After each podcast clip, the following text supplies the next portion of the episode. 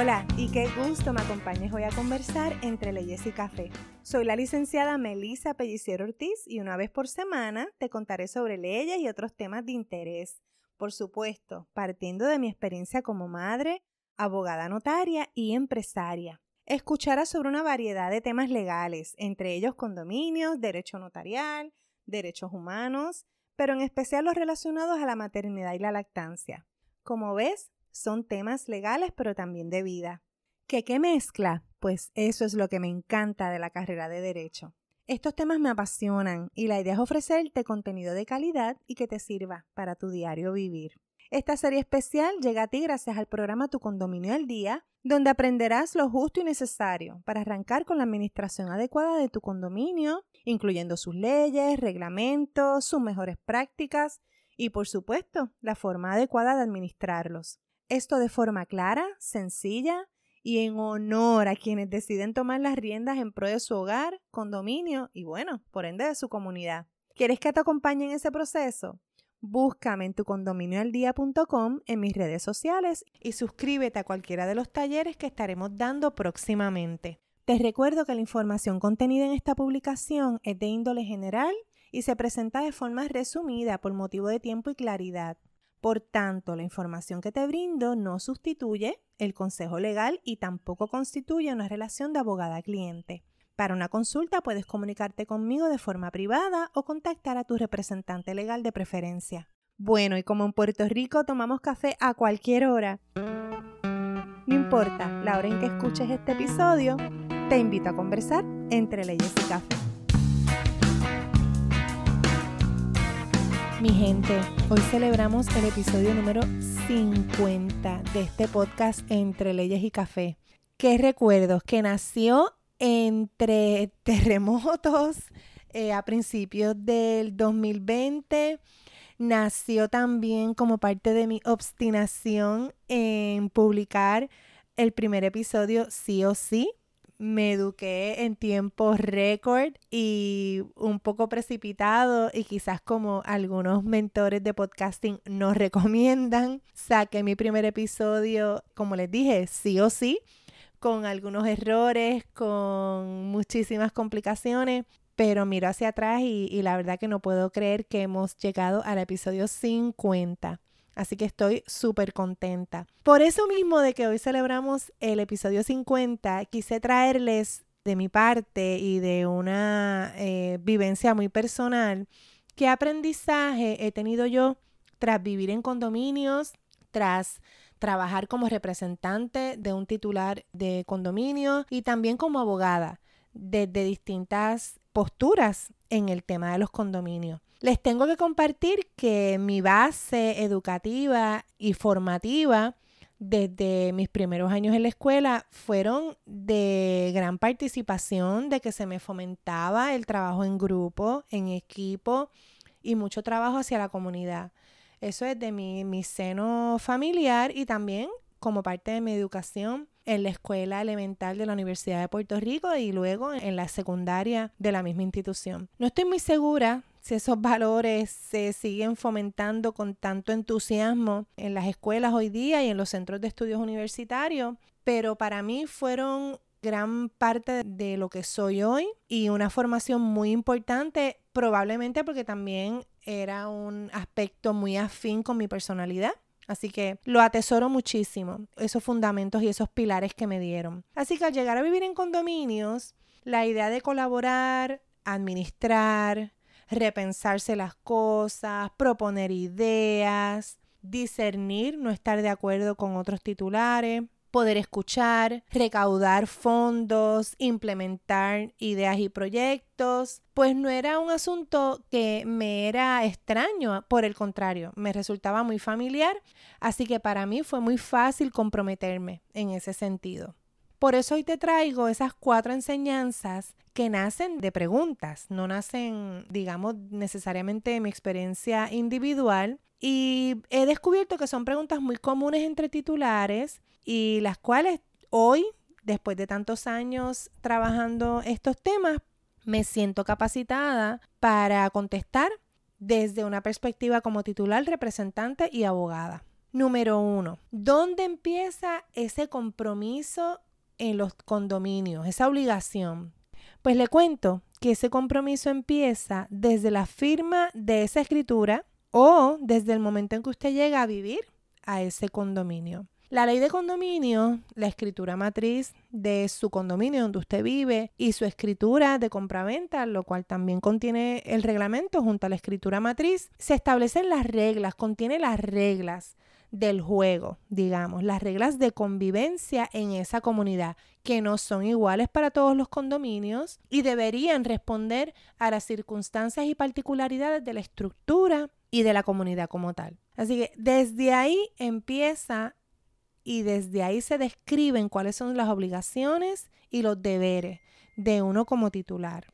Y esta pregunta se sorprenderán lo frecuente que es en las reuniones, en las discusiones y en las consultas que me hacen. Muchos de nosotros no entendemos de dónde nacen estas obligaciones y estos deberes, los cuales para algunas personas resultan una total sorpresa. Pero la realidad es que no leyeron los documentos que firmaron, no se han educado en cuanto a las leyes y regulaciones que rigen su propio condominio. Enseñanza número dos. ¿En qué consiste ese compromiso? Bueno, pues les cuento que lo mínimo, lo mínimo es lo que contiene la ley de condominio, la escritura matriz y el reglamento. Más allá de esa lista que no es taxativa, dependerá del tipo de comunidad y, por supuesto, de su calidad de ser humano.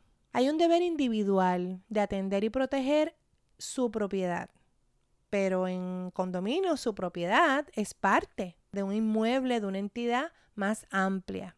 Así que dentro de esa propiedad usted también tiene un deber de proteger a su familia y a los invitados que usted tiene. Ese deber individual, si usted lo ejerce y lo practica de una manera eficiente, sin duda va a tener una repercusión en la comunidad de la cual usted es parte. Pero además de ese deber individual hay un deber social de procurar el bienestar de los miembros de esa comunidad. Es lo básico del deber de hacer el bien hacia el prójimo. Esto no significa que siempre vamos a estar de acuerdo con las posturas o, u opiniones de vecinos o, o alguna vecina. Por el contrario, en ocasiones significa hacer valer lo que establece la ley o el reglamento y eso en muchas ocasiones implica desfavorecer la postura de algún titular. Pero esto se hace dentro de una base legal y por supuesto haciendo uso del sentido común, procurando por el bienestar, se hace en protección a toda la comunidad, lo cual eventualmente va a tener una repercusión en el bienestar de ese titular. Suena así como un trabalenguas, pero no lo es. En ocasiones, usted valer el reglamento y las leyes que rigen en su comunidad va a prevenir que en un futuro otras personas imiten esa conducta, lo cual probablemente o en la mayoría de las ocasiones es una conducta que va en detrimento de la vida en comunidad. ¿Cómo hacemos esto? ¿Cómo protegemos al, Consejo de Titulares? Pues no lo exponemos a multas, determinaciones adversas, gastos legales y de otra naturaleza que pudieron haberse prevenido si no hubiéramos sido tan laxos o tan permisivos con esa conducta de ese titular en aquel momento. Así que para algo se crean las leyes, para algo se redactan los reglamentos y para algo existe una escritura matriz. No, no son perfectas estas determinaciones y si usted entiende que enmendarlas implica mejorarlas y hacerlas más adecuadas a su comunidad, pues muy bien usted pudiera proponer una enmienda al reglamento o la escritura matriz en cuando así se amerita y seguir los procesos que se han establecido para eso. Pero cuando permitimos que los titulares violenten el reglamento y en ocasiones violenten la propia ley de condominios, lo que estamos fomentando, priorizando los intereses individuales por encima de la comunidad. Y eso en muchísimas ocasiones tiene grandes repercusiones adversas para el Consejo de Titulares, que al final va a tocar el bolsillo de todo el mundo. Enseñanza número 3. ¿Cómo responder a la comunidad? Eso quizás es uno de los retos mayores y donde más por mi parte, como abogada y como titular también, he tenido que mejorar y he tenido que aprender de otras personas. ¿Y cómo vengo haciendo esto a través de los años? Escuchando. escuchar, establecer esos canales y protocolos de comunicación, una comunicación que sea efectiva, eficiente y sobre todo empática. Eso yo le llamo las tres E, efectiva, eficiente y empática. Mucha gente relaciona la empatía con la complacencia, hacerse de la vista larga y no llamar la atención a los asuntos cuando se debe. Y eso no es así. Aquí yo traigo el hecho de que el lenguaje es muy poderoso y poder usar ese poder a favor de la comunidad empieza por establecer cómo, cuándo y a través de qué nos vamos a comunicar de ambos lados, ya sea por parte de la administración eh, si es que hay, y o la junta de directores, pero también cómo se van a comunicar los titulares, cómo van a comunicar sus inquietudes, sus preocupaciones y sus molestias.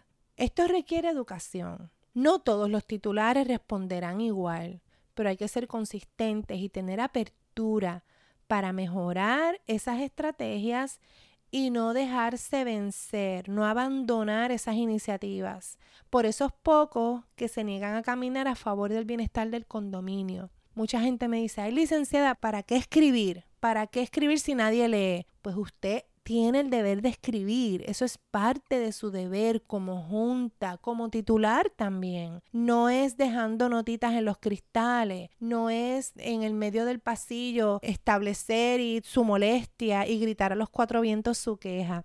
Hay que crear canales de comunicación precisamente, precisamente para recoger ese sentir y poder modificar y cambiar. Por tanto, no porque unos pocos no responden o ni siquiera leen los correos como sabemos que es la mayoría de los casos, usted va a abandonar su deber de comunicar y de tener apertura para que la gente pueda expresarse y poder mejorar los asuntos administrativos de su condominio.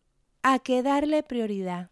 Esa es mi enseñanza número cuatro. Y qué trabajo da. Mientras más complejo el condominio, mientras más abandonado estuvo, mientras más antiguo es ese condominio, esto es uno de los mayores retos. Los años me han enseñado que aunque hay que atender los asuntos apremiantes, por supuesto, hay que dar espacio y una de las prioridades tiene que ser la prevención. Educar en cuanto a los ahorros que nos trae la prevención en todos los ámbitos de la administración de un condominio. Esto implica ahorros en mantenimiento, administración, mejoras, contabilidad, recaudos, etc. La prevención no es un tema que tiene gran popularidad, no vende bien. Eso ustedes lo saben en el ámbito de la salud, por ejemplo, que muchas cosas podemos hacer para prevenir y tener una mejor salud, pero cómo nos cuesta. En ocasiones prevenir controversia, preferimos pagar el daño en vez de haber tomado los pasos y prevenir el incidente. Y en relaciones contractuales también, cuando uno ve un contrato que hay montones de cosas que se pudieran haber prevenido, pero no nos damos cuenta hasta que surge el problema con el contrato. Así que el tema de condominios no es extraño a que al problema, digamos, o a la dificultad, mejor dicho, de poder darle cariño y enfocar recursos hacia la prevención.